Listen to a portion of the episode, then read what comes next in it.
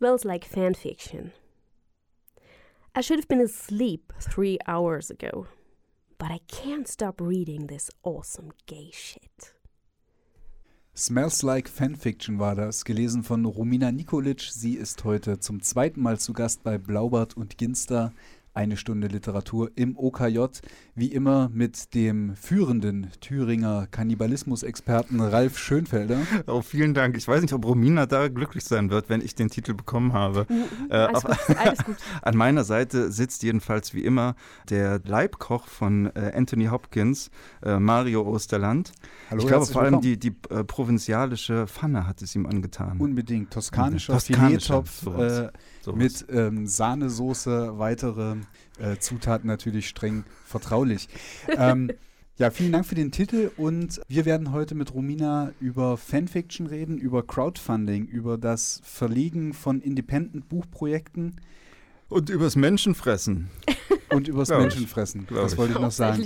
Und wir werden heute mit ihr, mit dir, jetzt können wir ja endlich mal äh, Ja. das Ganze etwas persönlicher Holt mich machen. mal Jetzt rein. bist du da. Mit dir darüber reden, äh, was äh, diese Szene umtreibt, wie sie funktioniert und vor allen Dingen, wie es dazu kommt, dass aus einer Serie ein Buch gemacht wird, das Mhm. allerdings von Fans kreiert ist und nicht von den Machern der Serie. Und es wird noch viel verrückter. Eine, eine Serie, die auf einer Romanreihe basiert, aus der ein Film gemacht wurde, die daraufhin in eine Serie verwandelt wurde und jetzt wieder in ein Buch verwandelt ist. Halleluja. Das ist mein Meta. Also liebe- Meta, Freunde. Liebe Hörer, wenn ihr jetzt noch folgen könnt, dann habt ihr mir bereits schon etwas voraus. Ich freue mich, ich freue mich übrigens voll. Erstmal danke für die Einladung. Ich freue mich voll, dass ihr überhaupt Ja. Bock habt, mit mir darüber zu reden. Weil Natürlich. du meinst, dass, dass wir dich nach der letzten Sendung nochmal ihr es echt nochmal, ja, dass Nein, ihr nochmal wagt. Wir haben es angekündigt, ja. Das war in der letzten Sendung schon- ja schon so eine Sache, dass wir dieses Fanfiction-Thema ähm, angerissen hatten, aber natürlich dann wieder auch keine Zeit hatten in der Stunde und so weiter. Weil wir Also, uns mit ernster Literatur beschäftigen mussten. also gar nicht so viel Zeit. Oh, das war die jetzt Wertung, schon- das war, das war jetzt hart schon, schon, ne? Oh, der Ja. Schönfelder. Ui, okay, ja, also gut, gut. gar nicht so viel Zeit vertrödeln, wollte ich sagen. Und ähm, Romina, erklär uns doch erstmal bitte ganz kurz grundlegend darüber auf, was ist Fanfiction?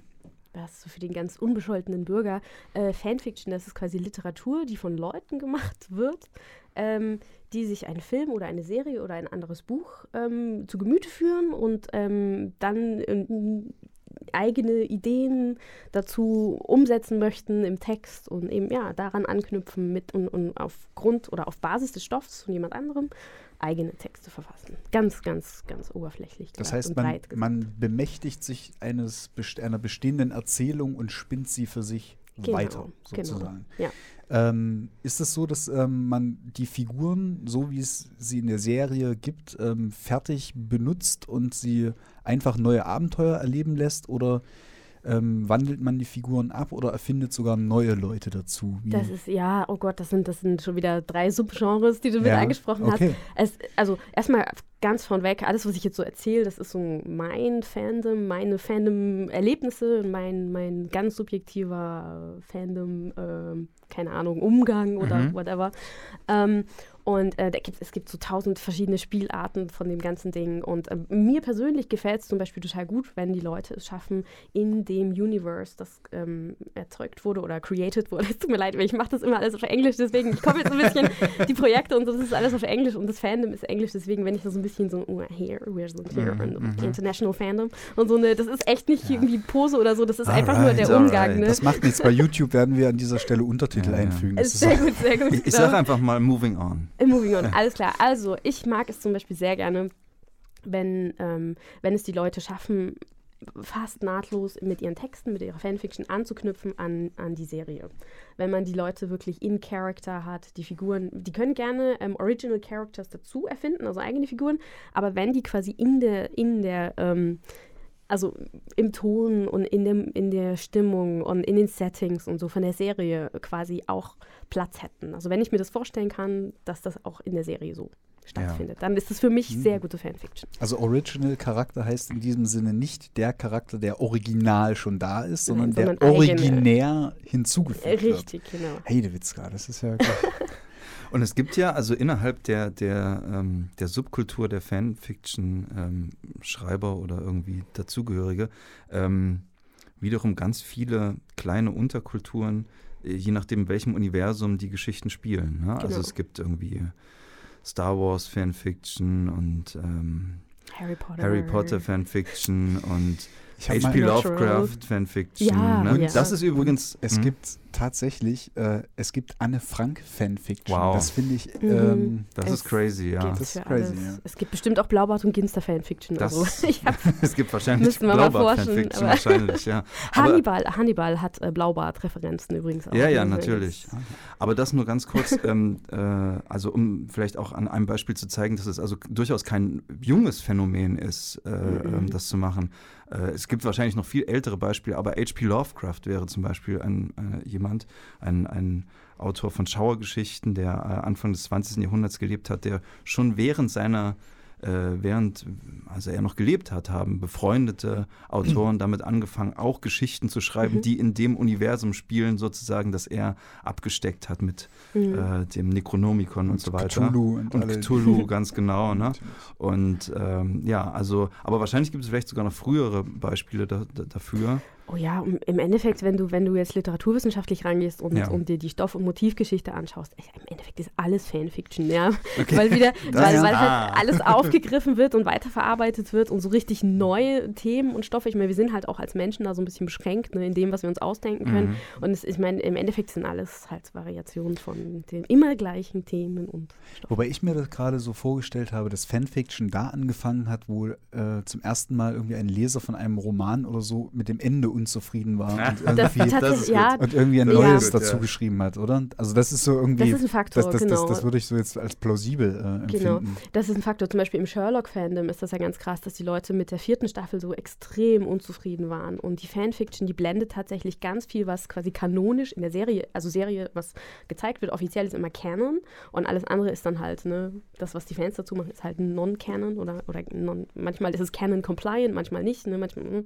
Ähm, und die Fan, Fan also Sherlock-Fandom, die machen halt ganz viel, wo sie das wirklich komplett ausblenden und sagen, okay, wir, wir schaffen uns jetzt hier unser eigenes Ding, wie, was für uns Sinn macht Ja. und für un, unser Fanbedürfnis befriedigt.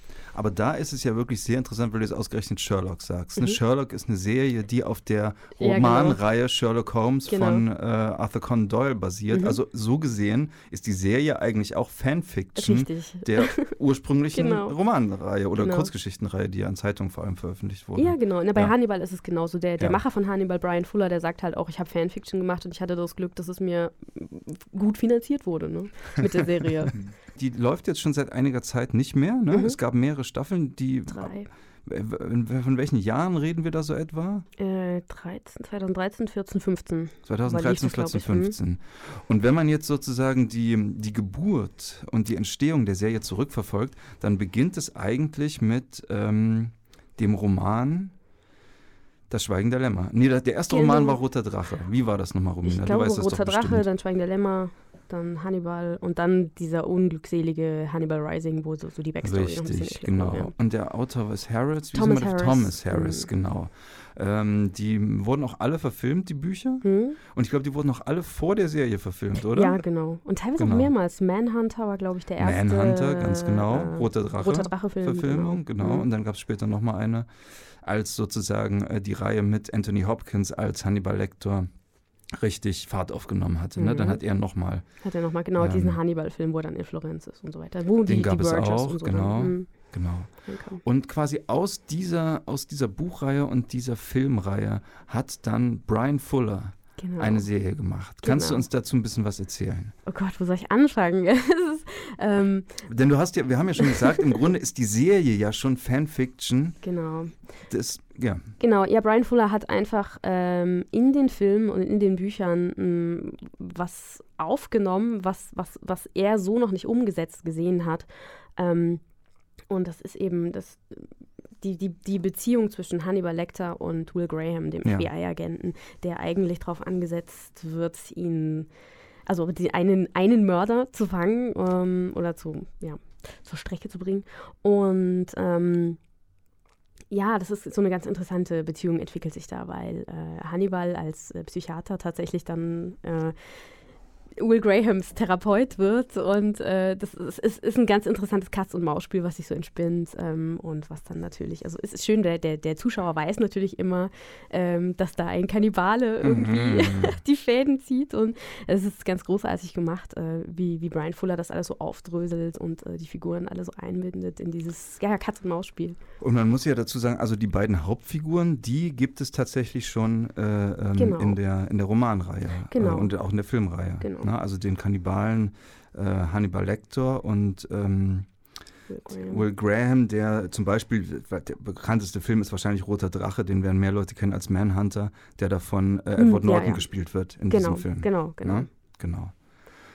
Okay, und äh, die Serie, und die, die lief also für drei, drei vier Jahre. Drei Wie viele Jahre. Staffeln gibt drei es? Drei Jahre, drei Jahre, drei Staffeln. Drei Staffeln, Genau, ja. und dann wurde es gecancelt, weil es eben so ein, ja, es ist so ein Nischending, weil es ist ja. einerseits eine Horrorserie, andererseits ist es total artifiziell und äh, die, die ähm, Dialoge sind zum Beispiel auch so ähm, dicht und gekünstelt, ähm, dass ganz viele Leute gesagt haben, so redet doch keiner. Oder ähm, mhm. zum Beispiel die, die ähm, Cinematografie ist großartig, ja. Das hat so eine, so, teilweise so eine Videoclip-Ästhetik, gerade in der dritten Staffel. Mhm. Der, die, der, die erste Hälfte der dritten Staffel, so diese ganze Florenz-Storyline, äh, das ist alles so krass artifiziell und ähm, ähm, ähm ja, die Bilder sind großartig. Ähm, also man kann das wirklich, ist was, ist was für ein, ein Connoisseur natürlich, ne? wie Hannibal ja selber auch ist. Ähm, und es ist, ja, es ist halt nicht für jedermann. Das haben ganz viele Leute halt reingeschaut und fanden es nicht so gut. Und, und, und andere, wie ich zum Beispiel, haben es halt irgendwie geschaut und haben es gleich nochmal komplett von vorne geschaut und dann nochmal von vorne geschaut und dann so kam man dann auch irgendwie, weil man natürlich nur drei Staffeln Content hatte, zur Fanfiction. Ja. Also ich habe schon früher Fanfiction gelesen. Ich komme aus dem, eigentlich aus dem ähm, Akte X-Fandom. Ah. Von ganz früher, als ich noch ja. klein und ja, äh, unbescholten war.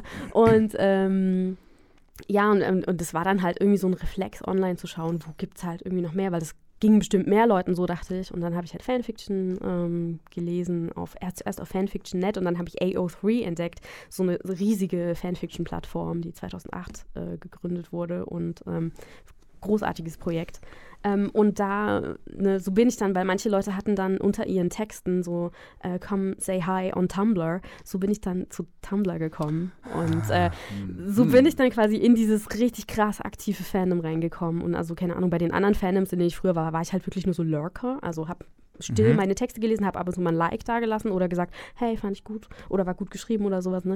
Aber jetzt bin ich halt echt irgendwie so head, head over heels, haha, um den Bogen zu schlagen zum, zum Anfangssong. Äh, jetzt bin ich halt echt so voll drin und mache hier Projekte und kenne die Leute, treffe die Leute so im realen Leben und habe Freundschaften geschlossen. Das hätte ich irgendwie nie gedacht, dass es irgendwie tatsächlich so einen Impact haben könnte, dieses Fandom, diese Serie. Wie kam es dann äh, schließlich dazu, dass du ähm beschlossen hast, diese Fanfiction, die im Netz stattfindet, in Buchform zu bringen. Das war ja nun wirklich äh, wahrscheinlich ein weiter Weg erstmal, oder? Oder es doch nicht? Ist Ralf auch ein bisschen schuld mit dran? Ähm, und zwar, es gab so ein. das freut mich aber, wenn das, wenn das wirklich stimmt. Ich sollte, ja, wenn du das nicht nur sagst, um jetzt hier. Nein, das ist wirklich so. Nein, nein. Äh, ich sollte wirklich öfter unvorbereitet in die Sendung kommen, dann erfährt man viel mehr überraschende Dinge. Ja, nee, es war so, ähm, ich, ich kam relativ spät in das Hannibal-Fandom und ähm, da war gerade ein großes Projekt abgeschlossen, äh, die Raw Fanthology. Das ist ein, ein äh, in New York angesiedelt gewesenes Projekt ähm, von zwei, ähm, ja, ich glaube, eine Illustratorin und eine Verlegerinnen waren das auch, die sich da zusammengetan hatten. Ich weiß es gerade nicht genau, es tut mir voll leid hier, weil wir posten das später online, glaube ich. Ne? Ja. Da muss ich die Leute taggen und so, die, die schimpfen dann bestimmt. Wir, wir, können das dann irgendwie in einem kleinen Kommentar. Genau, wir machen das dann, wir, okay. wir stellen das dann alles richtig. Ähm, genau, die beiden haben sich zusammengetan und haben quasi gesagt, okay, es gibt so viele schöne, so viele kreative Leute im Fandom, lasst uns das doch mal ähm, würdigen, indem wir quasi Fanfiction in die reale Welt holen mit einem realen, physisch anfassbarem ähm, Buch und ähm, das wir schön aufmachen. Und die hatten, ähm, haben eben Leute eingeladen, ich glaube 50, also 25 Autoren, 25 ähm, Grafiker, die sich dann quasi damit beschäftigt haben. Und ähm, genau, da ist die. Das und da ist dann quasi ist, das Buch Radiance. Nein, nein, nein Raw, das ist. Raw nein, also, Verzeihung, Verzeihung. Du, äh, da muss ich zu meiner Entschuldigung sagen, du hast wahnsinnig viel äh, Material mitgebracht. Ja, das genau. ist wirklich, wirklich interessant, wie vielfältig, ähm, genau. wie vielfältig äh, auch der Output dieser ja. Szene ist. Wer unsere eben. Sendung auf YouTube hört, wird es dann auch sehen können. Raw, genau. Raw, a Hannibal Will Fan Scientology. Scientology, genau. Ähm, und zwar haben die sich auf diesen, ähm, in der Serie, ne, diese Beziehung Mhm. von Hannibal und Will, die wird halt auch ähm, zum Ende hin ein bisschen intensiver. Das gibt immer so Andeutungen. Darüber müssen wir Serie. gleich noch sprechen, über die Serie selbst. Äh, Genau. Noch, ja. Ähm, und am Ende ist es tatsächlich so, das ist ja in, also ganz viele Serienmacher scheuen ja immer so ein bisschen davor zurück, so diese, so eine, so eine, gerade so eine Male-Male-Beziehung oder so eine heterosexuelle Beziehung, ähm, dann auch in den Text aufzunehmen, sondern das läuft immer alles über Subtext, ne? Und das Fandom, das sitzt echt so, ähm, Du meinst homosexuelle Beziehung? Oh fuck, ja, stimmt. Ja, natürlich, natürlich. Sorry. Ja, natürlich, homosexuelle Beziehung.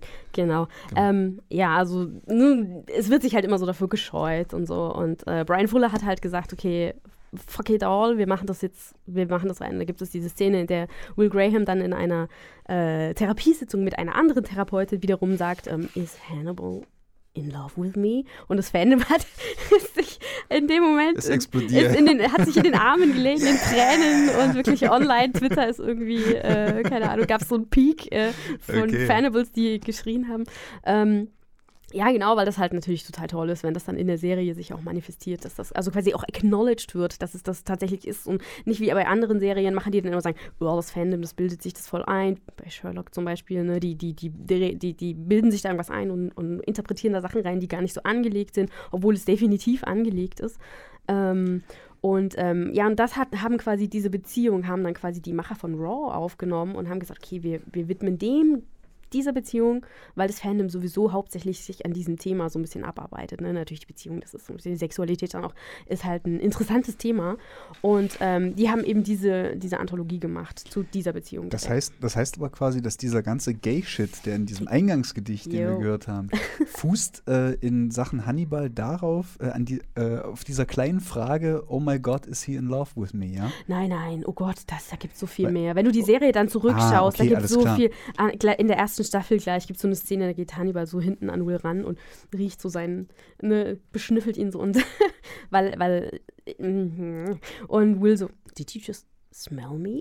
Und das ist halt das Okay. ist super gay, oder? Ja, gut, okay. Ja. Also es ist also schon ein sehr, eine sehr aufmerksame Art der Rezeption auf jeden Fall. Darauf wollte ich hinaus, Ja, weil wenn sich das Fälle. sonst nur an so einer kleinen Frage entzünden würde, das wäre schon. Nee, nee, die, die finale Szene, du Krass. musst die Serie mal sehen, die finale Szene, ja, nachdem sie den, den ich glaube, ich, ich spoiler jetzt nicht, wenn ich das sage, die, die ermorden am Ende zusammen oder ja, töten den, den roten Drachen äh, gemeinsam und wie sie sich dann in den Armen liegen und äh, dann fängt äh, Susie Sue Love Crime an, äh, der, der, der Song und dann stürzen sie zusammen äh, in, in inniger Umarmung äh, über den Rand eines Cliffs. Es ist, ne, es ist schon sehr gay und es ist sehr schön und es ist mein Fandom, mein Fangirl-Herz ging auf und weitete sich zu einem saftigen Steak. Es war sehr schön.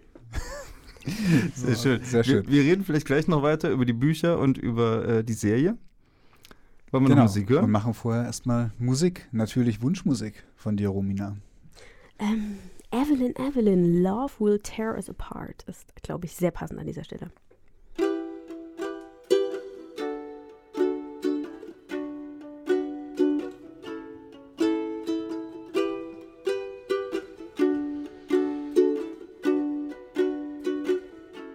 When routine bites hard are low, when resentment rides high and emotions won't grow. and we're changing our ways, taking different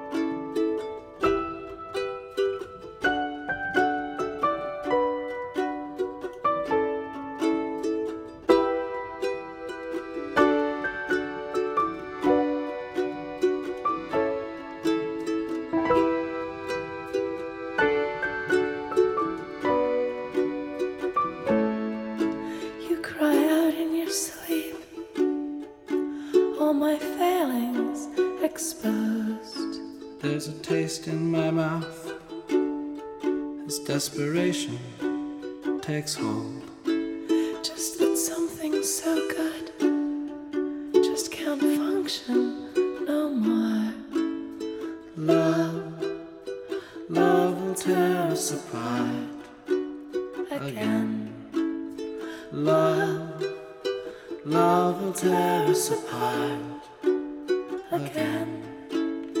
Love, love will tear us apart again. Love, love will tear us apart again. Love Will Tear Us Apart war das nicht von den von mir hoch, höchst geschätzten Joy Division, sondern von Evelyn Evelyn hier bei Blaubart und Ginster. Eine Stunde Literatur im OKJ mit Ralf Schönfelder und Mario Osterland. Bei uns zu Gast immer noch zum zweiten Mal. Ich freue mich wirklich, dass du zum zweiten Mal da bist, Romina Nikolic. Ähm, wir reden heute mit ihr über hauptsächlich über Fanfiction zur Serie Hannibal. Hannibal, der kannibalistische Serienmörder, der auch als Therapeut arbeitet und äh, wohl versteckte homosexuelle Neigungen hat, wie es uns zumindest Pan- In der Pan- Serie Ja, zumindest. in Das der Serie. Gespräch, Ja, ja. ich Das- glaube, Hannibal, das ist so ein Diskurs auch. Ich glaube, Hannibal Ja. ist pansexuell. Er fühlt sich zu allem, was Ah, schön okay. ist und äh, hingezogen. Okay, alles klar. Also das ist so, das ist das, wo, der, wo sich der Raum für Fanfiction aufmacht. Wir haben bereits Oh. darüber geredet und ähm, dass äh, Bücher entstehen in dieser Fanfiction-Szene, dass die Szene aus dem Internet rausgetreten ist, eigentlich zum klassischen Verlegen. Wobei klassisches Verlegen stimmt nicht so ganz, oder? Du bist als Independent-Verlegerin wie an die Sache rangegangen äh, aus diesen Ganz, ganz naiv und äh, äh, mit, mit ja, Mut und ja, schon ein bisschen Blauäugigkeit. Ich hatte dieses Buch dabei, ich habe mit Ralf zusammen, wir haben uns ein Büro geteilt beim Lesezeichen e.V. Und äh, der musste da die ganze Zeit mein Fangirling ertragen. Und ähm, ich hatte mal dieses Buch dabei und habe es ihm gezeigt und meinte so, Ralf, zieh dir das mal rein. Was die Amis da auf die Beine gestellt haben, unglaublich. Habe ihm die Kampagne gezeigt und ich habe dann gesagt, ich habe eigentlich so ein bisschen ne, so auf meinem Stuhl hin und her gehopst und habe gesagt, ich hätte eigentlich voll Bock, das auch zu machen. Und Ralf meinte doch, ja, mach's doch. Ja, und man muss auch noch vielleicht dazu sagen, das ist, glaube ich, wichtig dabei. Äh, ich hoffe, du hast nichts dagegen, dass, dass ich das sage. Du warst nämlich auch deswegen ein bisschen unsicher, weil du eben ja auch ein Bein in der seriösen Literatur hast, Genau, sozusagen. Ne? Äh. Romina schreibt eben auch Gedichte, ist Literaturwissenschaftlerin, beschäftigt sich mit Paulus Böhmer, gibt, hat, hast du ja Mhm. auch was herausgegeben und Genau. so. Und ihr- du warst ein bisschen unsicher, sozusagen, ähm, so habe ich das zumindest in Erinnerung. Ja, ja, ja. Das, äh, was bedeutet das sozusagen für diesen Teil deiner Identität, ja. äh, wenn du jetzt hier ähm, eben einsteigst in die und einen Fanfiction-Band über einen ähm, kannibalistischen Serienmörder sozusagen rausgibst. Ne? genau, genau. Und Das ist ähm, äh, der, der immer noch vorhandene tiefe Graben zwischen U und E-Kultur, Genau. nicht wahr? Und ich weiß noch, dass wir uns dann darüber unterhalten haben, also dass es, also bin ich immer dafür, also darauf zu scheißen und das zu machen, wenn, wenn, wenn man, wenn einem, so wie du das geliebt hast damals schon, also du hast ja, warst ja ganz begeistert von So der Serie und warst da ja habe. voll drin. Du hast nicht genervt, ich fand das super interessant. Ich bin auch einer, muss ich dazu sagen, auch einer von den Menschen, die eine Folge Hannibal gesehen haben und gesagt haben, das ist Mhm. jetzt nicht für mich, so, ich Ja, kann das schon absolut akzeptieren, dass das dass das cool gemacht ist, aber es ist nicht mein Ding. Ähm, und ich finde das ganz wichtig, dass man solchen Leidenschaften nachgeht und da sich nicht, ähm, sich nicht abschrecken lässt von diesen Snobs in der irgendwie seriösen Kulturszene und so. Und ich finde, du hast da ein ganz großartiges Projekt auf die Beine gestellt. Oh, danke schön. Und jetzt musst du mal noch erzählen, wie das lief. Genau. Wie das lief. Naja, Ja. so angestoßen ne, durch unsere Mhm. Gespräche dann auch, habe ich gedacht, okay, theoretisch habe hab ich so die Kompetenzen, aber ich brauche noch jemanden, der mir da irgendwie mit zur Hand geht, ähm, der auch im Fandom sehr aktiv ist. Und dann Ja. habe ich, hab ich ähm, eine, ja, ein, eine, ein Mädel quasi angesprochen, die mir da schon aufgefallen ist, die andere Projekte schon gemacht hat, zum Beispiel eine, ähm, eine Werbekampagne in der LA Times. Ähm, da kann man immer vorschlagen, quasi als außenstehende Person, welche Serien oder Schauspieler für einen Emmy vorgeschlagen werden sollen. Und ähm, das hat sie organisiert mit, mit jemand anderem zusammen. Und dann kam raus, dass sie in Bremen wohnt. Und ich so, ach, na, wie Ah. schön. Dann können wir uns ja auf Deutsch unterhalten. Ähm, ja, witzigerweise. Macht aber man- auch Dinge einfacher. Man sollte das nicht unterschätzen. Tatsächlich, Ja. gerade wenn man so große Projekte, also Ja. was heißt so Projekte, die dann so groß werden, ähm, angeht zusammen, ist das schon ganz gut, wenn man sich irgendwie. Ähm, ja, nee, dann, dann haben wir das so ein bisschen, haben wir mit ein paar Leuten geredet, so, okay, wie seht ihr die, den Bedarf überhaupt an so einem neuen Buch, weil es eben ja eben schon Raw gab. Und die Leute waren alle so, oh mein Gott, ja, ich bin erst später ins Fandom gekommen und ich hatte keine Chance daran teilzunehmen. Und dann haben wir einfach gesagt, okay, cool, und haben das aufgesetzt, haben einen Open Call for Contributions gemacht, haben Leute eingeladen. Ähm, und wir hatten, glaube ich, wir wurden, glaube ich, ein bisschen krass überrannt. Wir hatten 300 Einsendungen und mussten dann wirklich krass ähm, schauen, wie wir auswählen, wen wir mit reinnehmen und so weiter. Okay, und, also von, ähm, von Seiten der Szene gab es da sozusagen überhaupt erstmal keine Probleme. Die Bereitschaft, das zu machen, war da. Nein, Was man aber nicht. außer Kollaborat Kollaborateuren braucht, ist Geld. Richtig. Nirgendwo läuft es ohne Geld. Und dann Richtig. kam eine andere Sache ins Spiel, die wir jetzt schon äh, mehrfach angesprochen Mhm. hatten, das Crowdfunding. Genau. Ihr brauchtet um das Geld, ähm, oder anders, äh, ich fange anders an.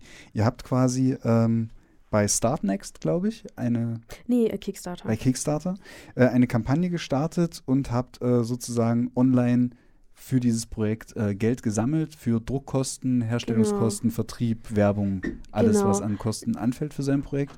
Und ihr habt das veranschlagt mit wie viel Geld, das ihr brauchtet? Äh, wir haben gesagt, okay, wir gehen jetzt erstmal von einem Softcover-Buch aus, ganz niedrig angesetzt. Ähm, bei Kickstarter hast du ja so ein, es ist so Reward-based Crowdfunding. Das Mhm. heißt, die Leute kriegen nicht nur das Buch als Reward, also als Belohnung für das Geld, das sie geben, sondern man, man hat, wir haben noch ein paar Sachen dazu gemacht, so Sticker und Poster Mhm. und ähm, so, so kleine Items, die die Leute halt sich so in verschiedenen Packs Mhm. zusammensuchen konnten und je nachdem Geld geben konnten.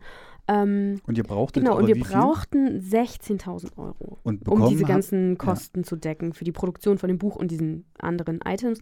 Ähm, und bekommen haben wir, also 16 hätten wir gebraucht und bekommen haben wir 54.000. So, Absoluter 54.000 Wahnsinn. Euro. Und spätestens jetzt reden wir doch nicht mehr von Nische. Also mal ganz ehrlich. Nein. Als jemand, der irgendwie so in der Lyrikszene unterwegs ist und irgendwie versucht, äh, mit Hängen und Würgen irgendwie 200 Gedichtbände zu verkaufen oder sowas, ja, äh, für, Ja. für, das ja für die ja angeblich auch in jedem Verlag ständig das Geld fehlt, was eine absolut lächerliche Aussage ist. ja. Äh, Ja, das stimmt, vor allen Dingen, wenn man hier so in, auch in der Thüringer Literaturszene schaut, was Hm. die, die Vereine, die Unabhängigen und so weiter für, für ähm, Projektgelder zur Verfügung haben für ein Ja. ganzes Jahr. Und Oh wenn ja. man das dann in Relation setzt zu diesem Geld, das ich plötzlich auf meinem Konto hatte, für ein einziges Buch, das war schon erstmal so ein bisschen wow. Ähm, Das war tatsächlich auch, als ich die Summe gelesen habe, habe ich sofort äh, ausgerechnet, wie viele unserer Projekte beim Lesezeichen ja. mit diesem Geld bezahlt äh, werden würden. Ja. Also das ist äh, wirklich unglaublich, dass ihr das ähm, ja. so hinbekommen habt. Und das habt ihr einfach aber auch durch eine ganz geschickte Kampagne, die du ja mit ähm,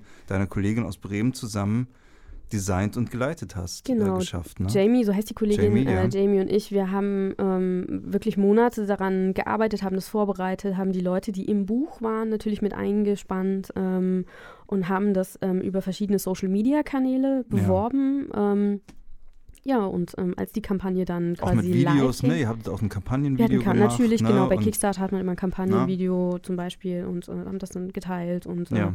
Auch Pressemitteilungen geschrieben. Das war wirklich ganz, also wirklich, wie man halt an sowas rangeht, ne, wenn man irgendwie eine, eine große Veranstaltung zum Beispiel auch bewirbt.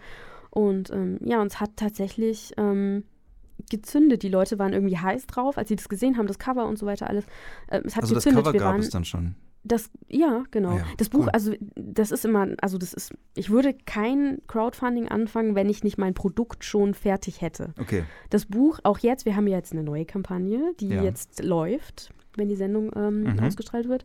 Ähm, das Buch ist quasi fertig. Und Aha. ich habe dann schon meine Sachen, die ich online stellen kann, die ich den Leuten zeigen kann. So hier, ich habe diese Idee, das möchte ich umsetzen.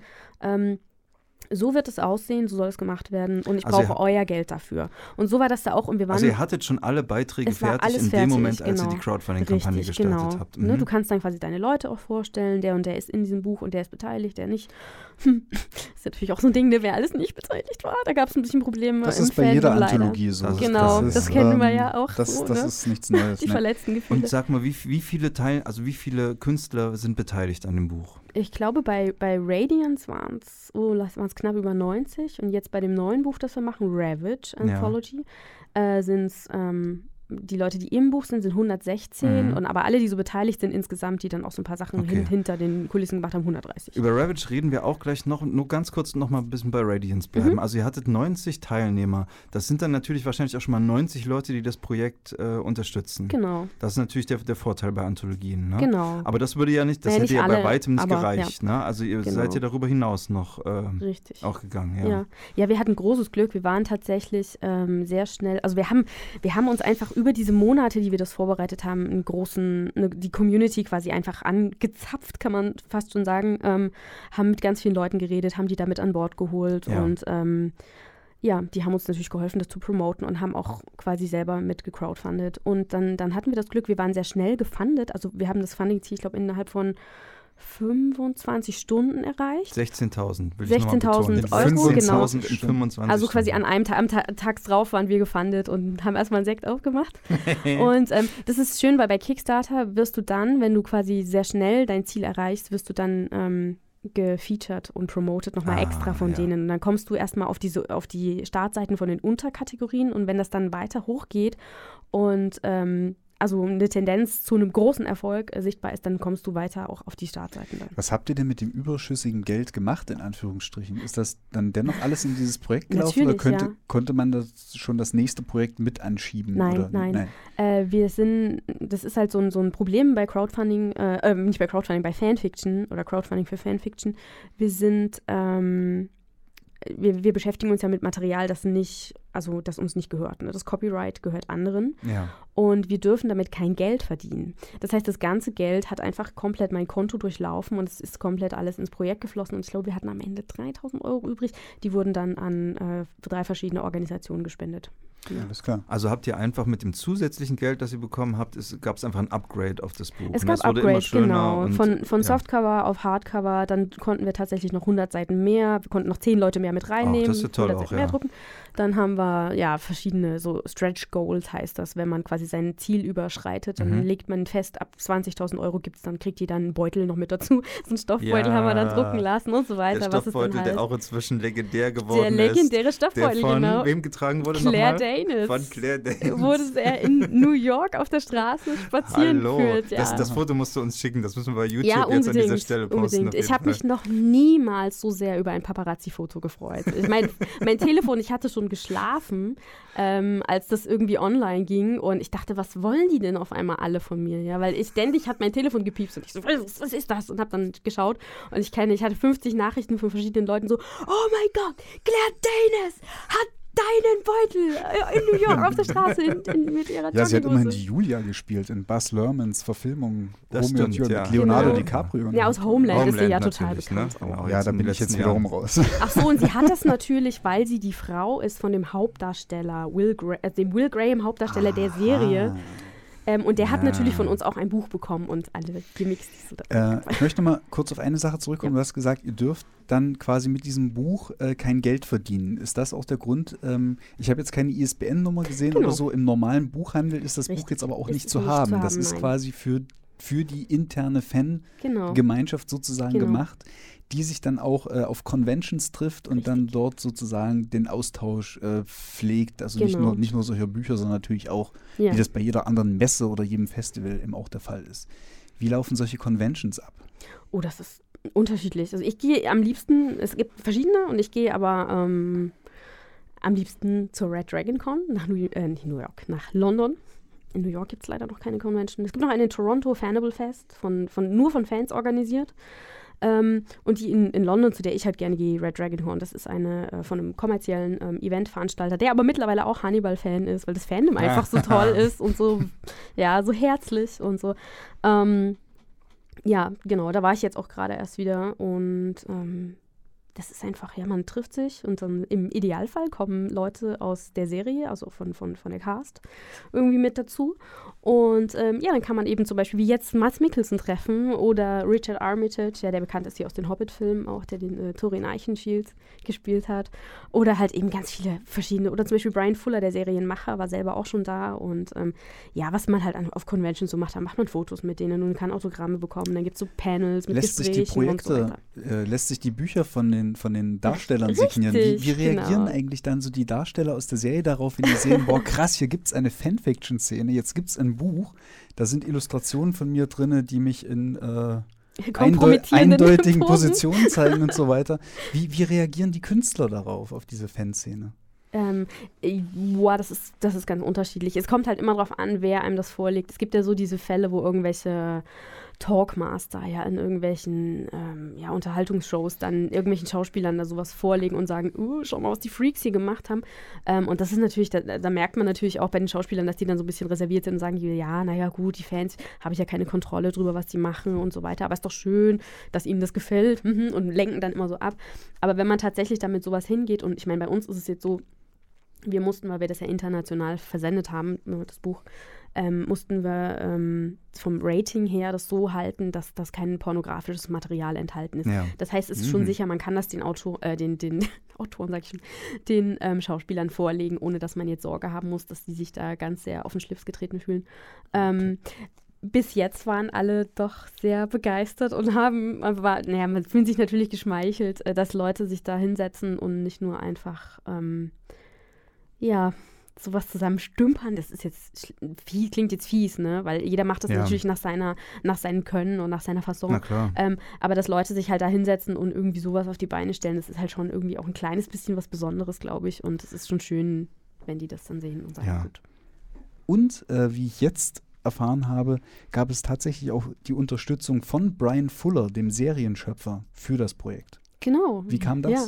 Wie kam das? Naja, wir sind halt relativ, mm, ja, auf Twitter viel aktiv Ja. und, und ähm, haben ihn da halt auch getaggt einfach und gesagt, hier Brian, schaust du mal an. Und ähm, es, es, war, es war ein bisschen unglücklich. Es war sogar im Gespräch, wir hatten ihn getroffen in London, ein halbes Jahr bevor wir quasi das Ding gemacht haben.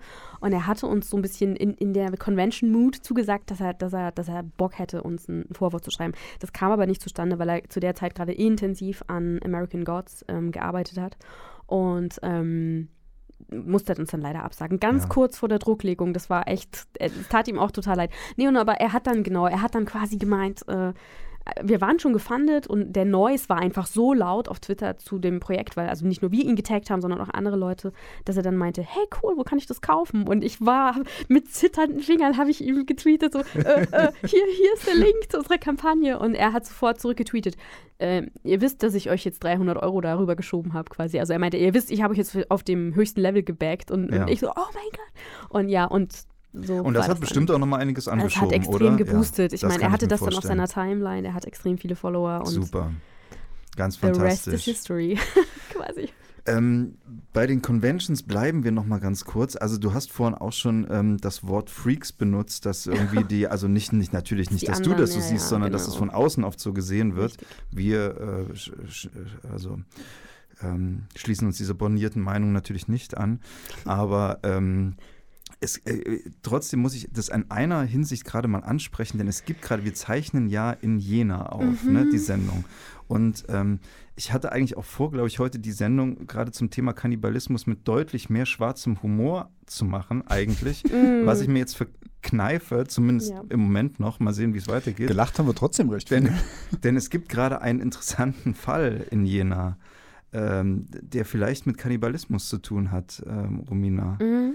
Du hast mich neulich darauf aufmerksam gemacht. Also die Zuhörer Ja. aus Jena werden das vielleicht wissen. Ja, Äh, es gab vor kurz, vor ein paar Monaten einen Mord in im Jena. August war Ein, ein. Student hat einen anderen Studenten umgebracht äh, und ähm, zerstückelt. Mhm. Und ähm, die neueste Entwicklung ist, Ja, äh, dass äh, nachdem jetzt doch mehrere Teile gefunden wurden und zusammengesetzt wurden und gesichtet wurden, untersucht wurden äh, vom, vom Pathologen, dass dann eben festgestellt wurde, dass die Leber doch recht sauber herausgetrennt wurde und man vermutet, weil wohl auch und fehlt. Fehlt, genau, also nicht auffindbar war bei den anderen ganzen Teilen äh, und weil der, der, der Herr wohl auch ähm, sehr viel Hannibal-Content konsumiert hat, äh, dass, dass er möglicherweise, dass möglicherweise ein kannibalistisches Motiv äh, der Tat auch mit vorausging und dass er eventuell den Kommilitonen da zu Teilen gegessen hat. verspeist hat. Ja, Mhm. denn es gibt ja im, in, in das Schweigen der Lämmer die berühmte Szene. Mhm. Ich weiß sie aber nicht mehr auswendig, aber ihr könnt es bestimmt äh, vervollständigen, wo Hannibal Lecter sagt, Ich, Ich- ich- verspeiste seine Leber mit einem Glas Chianti. Genau, und irgendwie Bohnen. Nee, genau, mit Bohnen. Ja, I ja, had genau. his liver ja. with, a, with a nice Chianti in Fava. Es geht, ja, es geht um einen Census-Taker, der ihn gestört Genau. hat, der früh bei ihm Ja. geklingelt hat. Und, Wie geht die Szene mit sowas um? Also wenn solche Stories sozusagen dann publik werden, Mhm. gibt es dann irgendwie Leute in der Szene, die das cool finden? Oder ist das eher sowas, oh Gott, jetzt kommen wir womöglich wieder in Verruf, Gen- weil dieser ja. Idiot hier... Äh, Genau. Ja, ja. Also eher, eher zweiteres. Ähm, die größtenteils ist die Reaktion eben wirklich so, dass man sagt, oh nein, jetzt haben wir das Problem wieder, dass die Leute dann eben auch an uns das herantragen, so an die Fanables, die Fanable Family, wie wir uns quasi bezeichnen, ähm, dass das doch alles Freaks sind, die Kannibalismus verherrlichen und die das toll finden und romantisieren. Und ähm, im Endeffekt ist es aber tatsächlich so, dass ganz, also das, das wirklich, ich, würd, ich würde meine Hand dafür ins Feuer legen, dass ähm, 98 Prozent der Leute, die die Serie gut finden und die sich jetzt intensiv im Fandom damit beschäftigen, dass die sowas ganz krass ablehnen und also alles, was so True Crime Sachen sind, sich vielleicht damit beschäftigen, weil sie es interessant finden, aber die sagen, okay, wir müssen ganz klar die Grenze ziehen zwischen Realität und Fiktion und die zum Beispiel jetzt nicht irgendwie zu irgendwelchen Tatorten reisen und sich da anschauen, was da Dark Tourist-mäßig. Genau, Ja. also ähm, genau, also da ist man schon ganz, ganz gut dahinter, sich da abzugrenzen und zu sagen, nee, wir wissen ganz klar, dass das Fiktion ist und ähm, wir haben selber keine Absichten, Menschen zu verspeisen, weil es ist ja auch ein bisschen gefährlich und unhygienisch, nicht wahr? Ja, Schon. Ja, Auch, auch das, ja. Ja, ethisch, ethisch, natürlich, Geschweige denn, was erst für den, für den Toten. Auch das, auch das, ja Damit natürlich, zusammenhängt, in erster ja. Linie. Die, die Freaks. Ist das das Stichwort? Die Freaks. Die Ja. Freaks mögen Serien über, über, über äh, Kannibalen. Das, das macht sie erstmal nicht unsympathisch, mir jedenfalls nicht. Ähm, aber äh, wir hatten eben diesen Kannibalenfall in Jena. Äh, du hast jetzt gesagt, also damit, davon würdest du erstmal die Szene äh, freisprechen, dass das irgendwie Leute sind, die sich eben gern auf einen auf einen äh, Menschenburger verabreden zum Freitagabend mit ein paar Bier. Ja, schon. Also das ist nicht die Faszination, ne? das ist ja auch klar. Das ist ja eine ganz alte, dumme Theorie, dass äh, irgendwie Leute äh, Ja. nachahmen, was sie in Büchern lesen und im Mhm, Fernsehen mhm. sehen. Aber was mich tatsächlich interessieren würde, ähm, da kannst du vielleicht nicht für die Szene sprechen, sondern nur für dich. Was war es eigentlich, was dich an dieser Serie so fasziniert hat, dass du wirklich ja angefangen hast, viele Stunden deines Tages in diesem Universum zu verbringen und zu leben? Ja, das Thema auf alle Fälle schon, ne? Es ist ja schon interessant, ne? Das Ja. Thema Kannibalismus und wie das halt auch, ne? Es ist ja schon so ein bisschen, wenn man es metaphorisch liest, äh, irgendwie eine, eine, eine, als Liebesmetapher auch ähm, Es wird gerne als Liebesmetapher genommen. Genau. Und, Auch traditionell kann man da vielleicht noch, noch mal sagen. Also da Mhm. gibt es äh, zum Beispiel ja ein sehr schönes Buch, das ich hier mal wieder empfehlen kann aus der Bibliothek der Raritäten. Äh, ich fraß die weiße Chinesin von, ich glaube, Duccia di Centi Gloria würde ich ihn aussprechen. Ich weiß nicht, mein Italienisch ist nicht so gut. Ähm, ein Menschenfresser-Roman erschien im Merlin Verlag in den 60er Jahren. Vielleicht werden wir darüber auch in der Sendung irgendwann mal ausführlicher sprechen. Mhm. Das ist wirklich sehr schön. Ich habe es gelesen auf deine Empfehlung hin. Ähm, Ja. Und es ist wirklich, es ist wirklich auch für Fanables zu empfehlen, ja, weil es von der äh, Bildlichkeit her tatsächlich auch äh, bestimmte Motive aufgreift, Genau, äh, die dann in der Serie äh, da sind. Genau, viel mit Liebe und Sex zu tun. Genau. Also äh, ein, ein Ehepaar, also nicht ein Paar, ein, ein Liebespaar. Äh, und ähm, steht da im Mittelpunkt. Und es ist eigentlich eine kleine Kulturgeschichte des Kannibalismus. Mhm. Also es wird, wird auf knapp 100 Seiten, das Buch ist sehr kurz, auf 100 Seiten, ähm, alle möglichen äh, aus der Geschichte, alle möglichen kannibalistischen Fälle zitiert. Ich bin mir nicht sicher, ob die alle so äh, historisch verbürgt sind. Das ist wahrscheinlich auch ein bisschen postmodern, Spiel mit Realität. Die Relotius-Masche genau, dann ne? das, das ist ja, das Aber- ist ja, das liegt ja so in der Natur der Sache. Also zum einen ist ja so der Kannibalismus, das ist ja natürlich eine faszinierende Sache, weil irgendwie diese ähm, Verbrechen, Horror, abseitige Themen ohnehin so eine, so eine Faszination auf die Ja. Menschen ausüben. Ne? Zombies, Vampirismus, das ganze Programm. Und dann ist es ja einfach auch naheliegend, so Fälle, äh, die dann überliefert werden, auch einfach irgendwie so verzerrt und übertrieben war, Ja, äh, wahrgenommen, äh, weiterzugeben. Ne? ja. Also ähm, eigentlich ist das, ist das sinnfällig so, weil ähm, ich muss wirklich sagen, so zu Beginn unserer Aufzeichnung habe ich mir gedacht, äh, als jemand, der überhaupt nichts mit dieser Szene zu tun hat, wie kommt man eigentlich darauf, sich so tief in so einen Kosmos so zu vergraben, dass äh, mit diesem, äh, mit diesem Fan-Dasein, gerade also bei diesem Thema, das, äh, das schließt sich mir gerade irgendwie immer mehr. Mhm.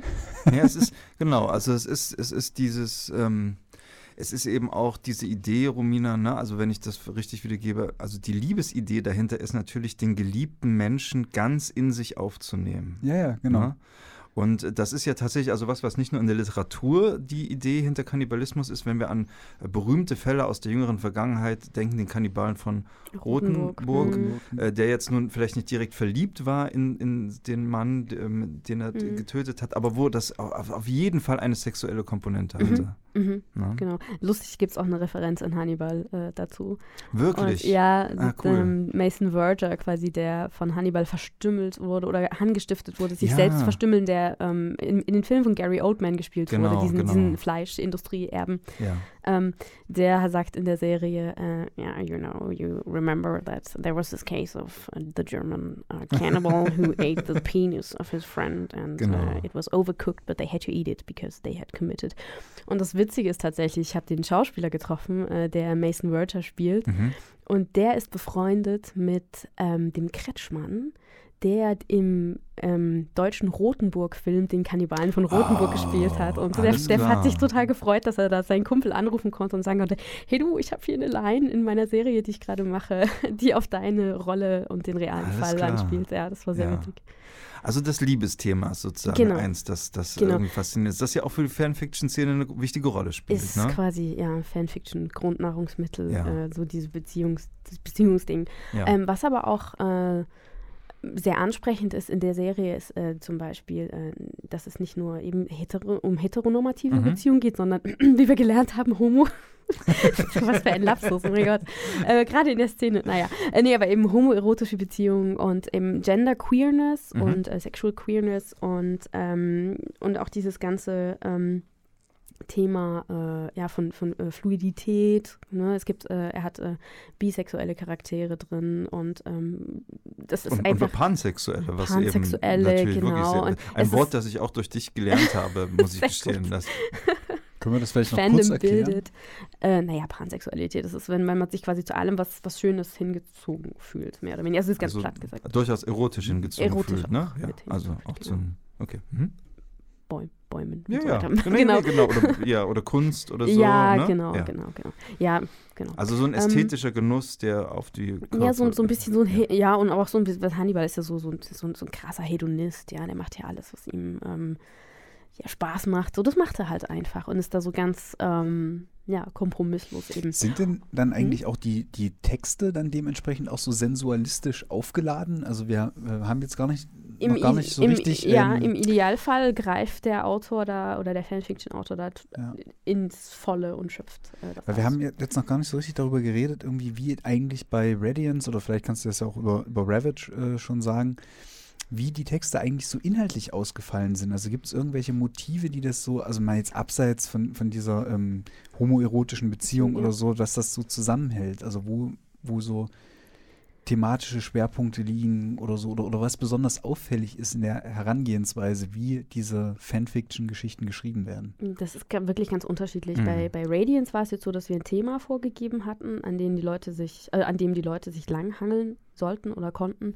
Ähm, Was war das für ein Thema? das war äh, die Entwicklung von Will Graham, der Mhm. ja tatsächlich am Anfang FBI-Agent ist, äh, beziehungsweise ähm, Lehrender in Quantico, in dieser FBI-Akademie, ähm, der quasi so von dieser Seite des Gesetzes immer mehr so reingezogen wird und am Ende ja tatsächlich mehr oder weniger der Murder-Husband, also der Pseudo-Geliebte von Hannibal Lecter ist. Ja. Ähm, genau, und beziehungsweise, was heißt Pseudo? Ne? Er ist quasi schon irgendwie. Mhm. Ne? Es ist, wir haben es noch nicht gesehen, weil es noch keine vierte Staffel gibt, aber im Endeffekt läuft es darauf hinaus, dass die beiden dann Ja. in Mhm. irgendeiner Weise, äh, naja, zueinander finden. Ähm, genau. Wie Und damit ist ja, damit ist ja genau, also sozusagen Diese- vorbereitet, dass eben dieses Liebesthema Ja. wahrscheinlich, also in dem Buch nehme ich an, in den Texten Spielt, und eine, ähm, große, eine Rolle spielt. spielt, eine, spielt eine große Ja. Rolle, aber es wird tatsächlich, wir haben es so, hingekriegt oder die Leute, die, die sich beteiligt haben, haben es hingekriegt, es nicht so überzustrapazieren, sondern quasi verschiedene Facetten so auszuloten. Wie, wie ist es zum Beispiel, wie, wie kam es dazu? Ja, wie haben sie sich so gefunden? Und aber auch, wie ähm, entwickelt sich das dann weiter, da wo die Serie aufhört? Ne? So diese, diese Post-Fall, weil es gab ja diesen Sturz der beiden über, das, über die Mhm. Klippe.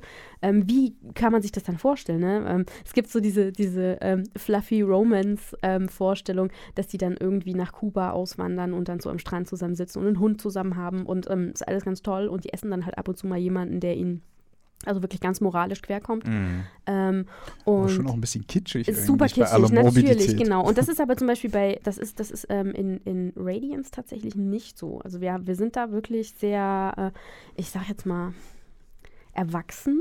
Ja, und realistisch weitergegangen. So, ne? wie, wie, wie kann das sein? Und wie, wie kann man zum Beispiel, ähm, weil äh, Schweigen der Lämmer, was viele ja kennen, ähm, das spielt ja nach ähm, dieser, nach dem Mhm. Cut der Serie. Genau. Und das fand ich ganz interessant, dass einige das aufgenommen haben und haben versucht, äh, sich das so zusammenzubauen.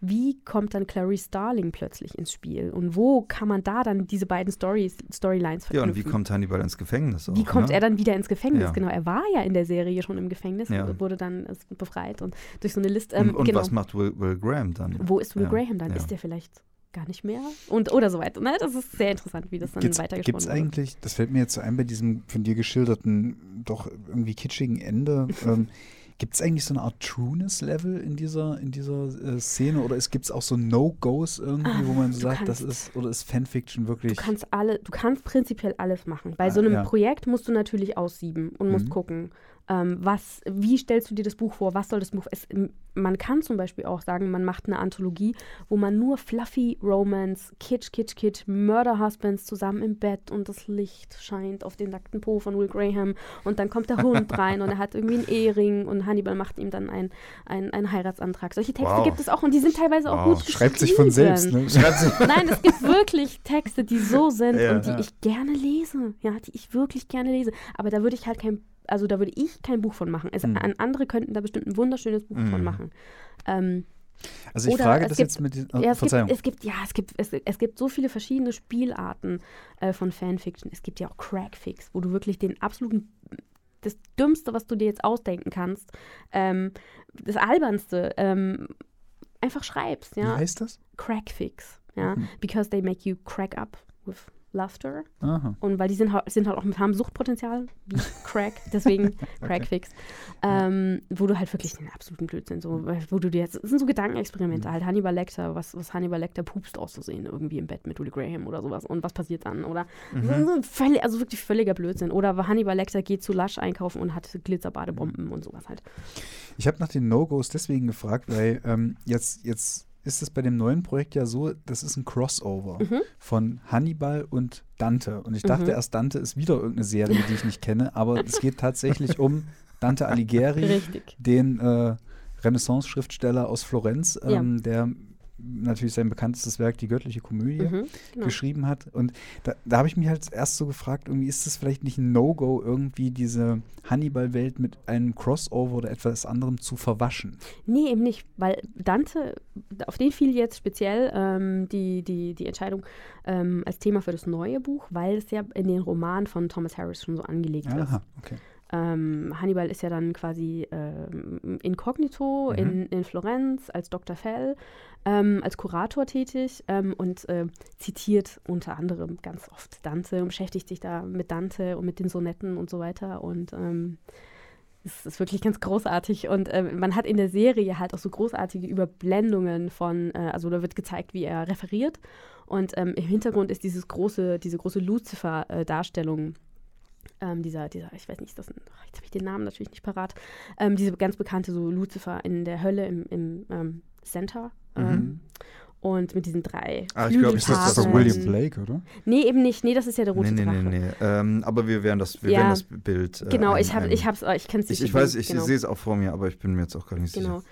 Ähm, und ähm, das äh, zum Beispiel, da wird dann in der Serie, äh, hält Hannibal einen, einen Vortrag und in der Wahrnehmung einer anderen Figur überblendet sich so diese, diese ähm, Projektion von dem Teufel mit Hannibal und die verschmelzen so miteinander. Okay. Und solche Bilder ähm, haben wir gesagt, okay, es ist, ist irgendwas. Und ha ähm, ähm, der Hannibal-Darsteller, Mass Mikkelsen, hat halt auch gesagt, er hat Hannibal eigentlich die ganze Serie über, nicht nur erst in der dritten Staffel, wenn es tatsächlich dann vorkommt, Mhm. ähm, sondern er hat ihn die ganze Zeit eigentlich als Teufel gespielt Mhm. weil so bösartig kann man doch gar nicht sein, dass man den Leuten irgendwie ihre eigenen Freunde zum Essen vorsetzt und dabei schöne Musik hört und, und Ja. tollen Wein einschenkt und so weiter. Und dieser Zynismus, er macht ja auch in der Serie die ganze Zeit Kannibalismuswitze. Und es, es checkt halt nur keiner, weil jeder natürlich denkt, äh, nee, Quatsch, sowas macht doch Mhm. niemand. Ne? Und das ist halt Also echt so zumindest nicht dieser kultivierte Herr. Genau, so, genau, ne? Ja. genau.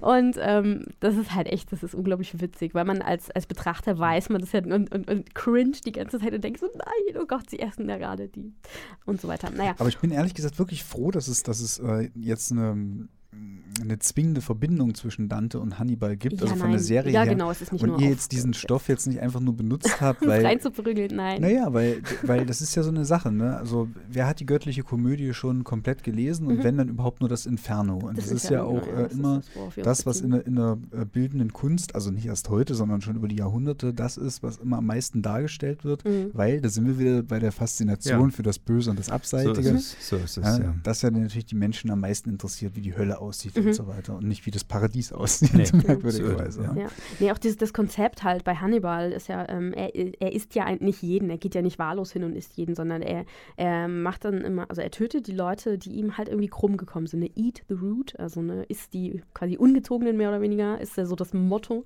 der Serie. Und ähm, dass dieses Konzept, ne, dass man, dass die Strafe der, der Sünde angepasst ist, ist ja auch dieses, ne, dieses christliche und was bei Dante quasi ähm, ne, Mhm. schon Aber Auge Eat, Eat the Root würde jetzt natürlich wieder, ist eine, eine ganz andere Interpretation des Kannibalismus als das, was wir gerade gesagt haben. Kannibalismus als Liebesakt. Na? Ja, ja, ja, nein, das, das, das kommt zusammen tatsächlich, weil bei Hannibal ist es so, dass er äh, aus diesen für ihn halt so mehr oder weniger ähm, ja, unwürdigen Leuten macht er dann was Schönes und was Würdiges, was Tolles, in denen er, in denen er, äh, indem er ganz großartige äh, Gourmetgerichte zaubert. Das ist Ah. also eine, eine Verwandlung, die Eine da Verwandlung, stattfindet. genau, ja. richtig, ja. Okay. Becoming. Aber Ja, es ist ja. so, äh, der Gedanke, ich glaube, der wahrscheinlich auch hinter der menschlichen, realen, ähm, also hinter dem realen Kannibalismus äh, steht, ähm, der ist wahrscheinlich dann äh, so ein bisschen raus. Also ich glaube auch hinter dem historischen Kannibalismus Mhm. eben, dass man, indem man eben zum Beispiel seine Feinde tötet Mhm. und verzehrt, etwas dieser Feinde in sich aufnimmt, zum Beispiel deren Mut oder deren Kraft oder Mhm. irgend so etwas. Ne? Ähm, das ist sozusagen, spielt wahrscheinlich keine Rolle in dem Unterschiedlich, ganz unterschiedlich, weil äh, äh, Hannibal ist ja nach dieser, äh, der Backstory nach oder der, ne, diese Vorgeschichte ähm, nach zu urteilen, ist er ja zum Kannibalen geworden, weil er seine Schwester mit essen musste. Ah. Und das ist ja auch wieder so ein Liebesding, Mm. also so eine andere Okay. äh, Ebene, Beziehung. Ähm, Essen musste. ja, das in, in Hannibal Rising wird das erklärt. Es ist nicht, nicht so gut, der Roman. Und das ist irgendwie so ein bisschen, Film auch nicht. der Film auch nicht. Nein, Thomas Harris hat sich da, glaube ich, so ein bisschen verrannt, Ja. weil er irgendwie gezwungenermaßen. Mm, Ja, ja, kann sein, ja. Er wollte da halt das irgendwie erklären und es war ein bisschen, er hätte es halt lassen sollen. Ne? Hm. Und äh, jetzt also in, in dem neuen Buch Ravage ähm, es, geht es um Dante und, und, und, und Hannibal. Mhm. Und ähm, habt ihr da noch was? Ist das alles, was an Vorgabe existiert hat für die Beiträge? Nein, Erzähl nein, mal ein nein. bisschen davon. Wir haben, äh, wir haben überlegt, wie machen wir es. Ne? Wir Ja. hatten äh, bei, bei Radiance war das relativ frei. Wir hatten ein übergeordnetes Thema und haben dann die Beiträge reinbekommen. Und die Leute, wir haben das dann halt geordnet, so ein bisschen ha- halbwegs chronologisch, was wir reinbekommen haben. Ähm, und diesmal haben wir gesagt, okay, ähm, es gibt ja in der göttlichen Komödie diese schöne Einteilung ne, nach den Höllenkreisen. ja. Und das haben wir mehr oder weniger jetzt aufgef aufgegriffen, haben noch ähm, drei andere Bereiche dazugenommen. Ähm, das, ähm, den Vorhof, also Vestibül. Vestibül. Ähm, und kannst ja mal schauen, könnt ihr mal reinschauen ins Buch. Ähm, und haben das quasi, diese Kreise dann mehr oder weniger als äh, Kapitel ja. genommen und haben die Leute quasi, die sich beworben haben, teilzunehmen, die haben direkt zu einem bestimmten Kreis dann ihren Text geschrieben, zum Beispiel eben zu Lust oder zu Greed Ah, oder okay, zu. ich verstehe. Das ist also schön thematisch geordnet nach Genau. den ähm, sieben Todsünden. Genau, und Plus das, eben die, plus Vor, die. Vorhölle und was Genau, eben noch so- Vorhölle und äh, ähm, Transcendence haben wir da noch mit dazu Ja, genommen. ja. Also ihr habt die Leute eingeladen, konkret eingeladen oder konnte Nee, man wir sich haben, bewerben? man konnte sich quasi? bewerben, Ah, aber ja. wir haben dann quasi, wir haben die Leute nicht diesmal frei schreiben Mhm. lassen und einsenden lassen, ähm, weil da hätten wir wieder eine unglaubliche Flut klar, gehabt. Also anhand der Anmeldungen war das jetzt schon wirklich krass zu sagen, okay, dich und dich und dich nehmen wir mit.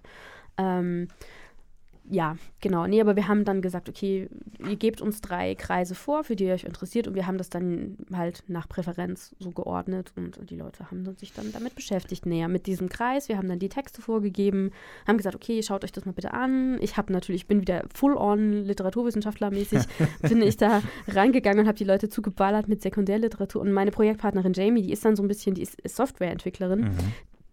Die ist da so ein bisschen pragmatischer dann rangegangen. Hat gesagt, pass auf, okay, wir gehen jetzt einfach durch und wir suchen bestimmte ähm, Bilder aus den Texten raus. Wir suchen äh, auch Illustrationen, die es schon gibt zu den Texten und bereiten das so ein bisschen auf für die Leute. Und ähm, die Leute sollen sich dann was raussuchen, was in den Texten ihnen quasi, was, was, was so ein bisschen eine Referenz äh, gibt zu Hannibal oder wo sie anknüpfen können. Äh, Lass es ein Zitat oder ein Bild oder irgendwas sein.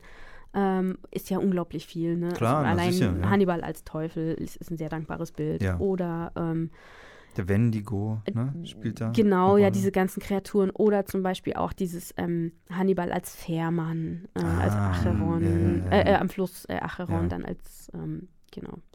So, solche, solche Bilder, die man dann einfach verwenden kann, wo man dann schauen kann, okay, wo gibt es da gewisse ähm, ja, Verbindungen, die man Okay, ja. irgendwie ausbeuten kann und kann selber anknüpfen und kann sich kreativ damit auseinandersetzen. Und es ist durchaus so, ähm, sehe ich gerade beim Durchblättern, dass es äh, gattungsmäßig auch nicht festgelegt ist. Also wir haben äh, bisher äh, immer nur allgemein über Fanfiction Mhm. gesprochen oder über die Stories in dem Buch, aber es ist durchaus auch, es sind ähm, Gedichte Ja, Langgedichte haben wir auch ähm, drin diesmal. Hm. und ähm, auch Comic war, glaube ich, auch dabei. Richtig, Ne? genau. Und ähm, also abseits jetzt der Illustrationen natürlich auch Comic oder so Genau. Short Graphic Novel Ja, oder wie man es. genau. Äh, das ist natürlich, ähm, gibt es dann, aber bevorzugt ist schon so das Prosaschreiben unter den, den Die meisten, ja, die meisten Mhm. schicken im Prosatexte ein, genau.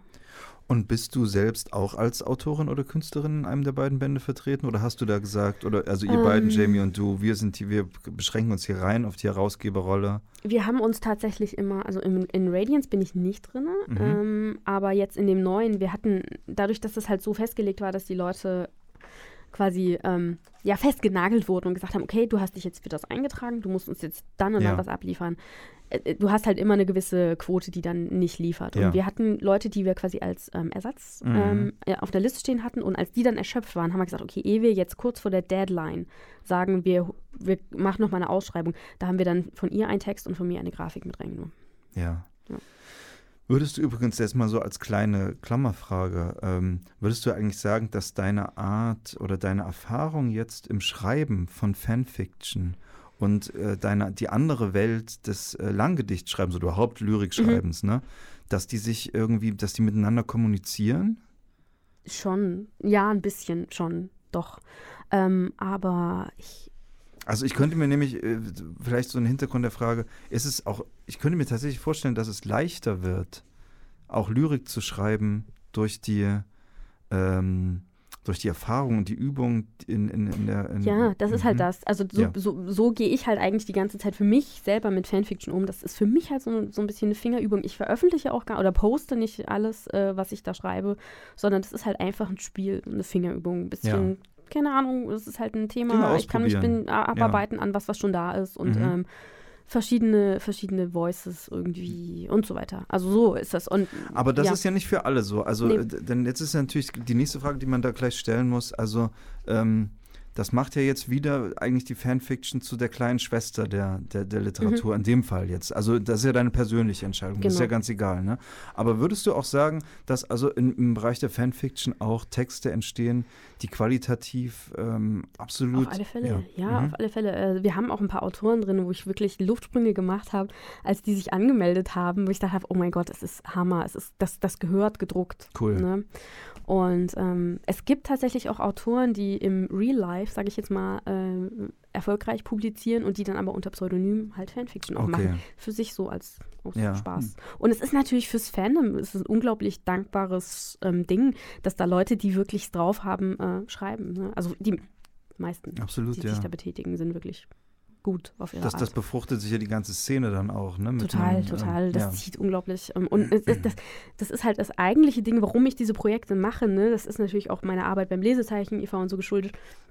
Oder generell meiner ganzen Absicht. Warum macht man sowas? Ne? Einfach so eine Leseförderung oder Schreibförderung. Mhm. Ja, die Leute haben einfach hier ein unglaubliches kreatives Potenzial. Ja. Und die haben Bock auf sowas, ja. Und ähm, die sind so dankbar und freuen sich, dass sie, es gab Partys, ja, von Leuten in den USA oder so, die, die dann wirklich äh, Leute eingeladen haben und haben Lesungen veranstaltet mit Radiance, weil das, das erste, die erste Publikation war, die sie da irgendwie mit Mitte 30 Das ist sehr ähm, cool, hatten. ja. Und das war wirklich, also das, das hatte ich in der Form, ne, man kennt ja Buch-Release-Partys Ja, und so ja, weiter, klar. aber diese Freude und so und dieses, ne, Das hat eine andere Qualität. diese auf jeden Wertschätzung, Fall, ja.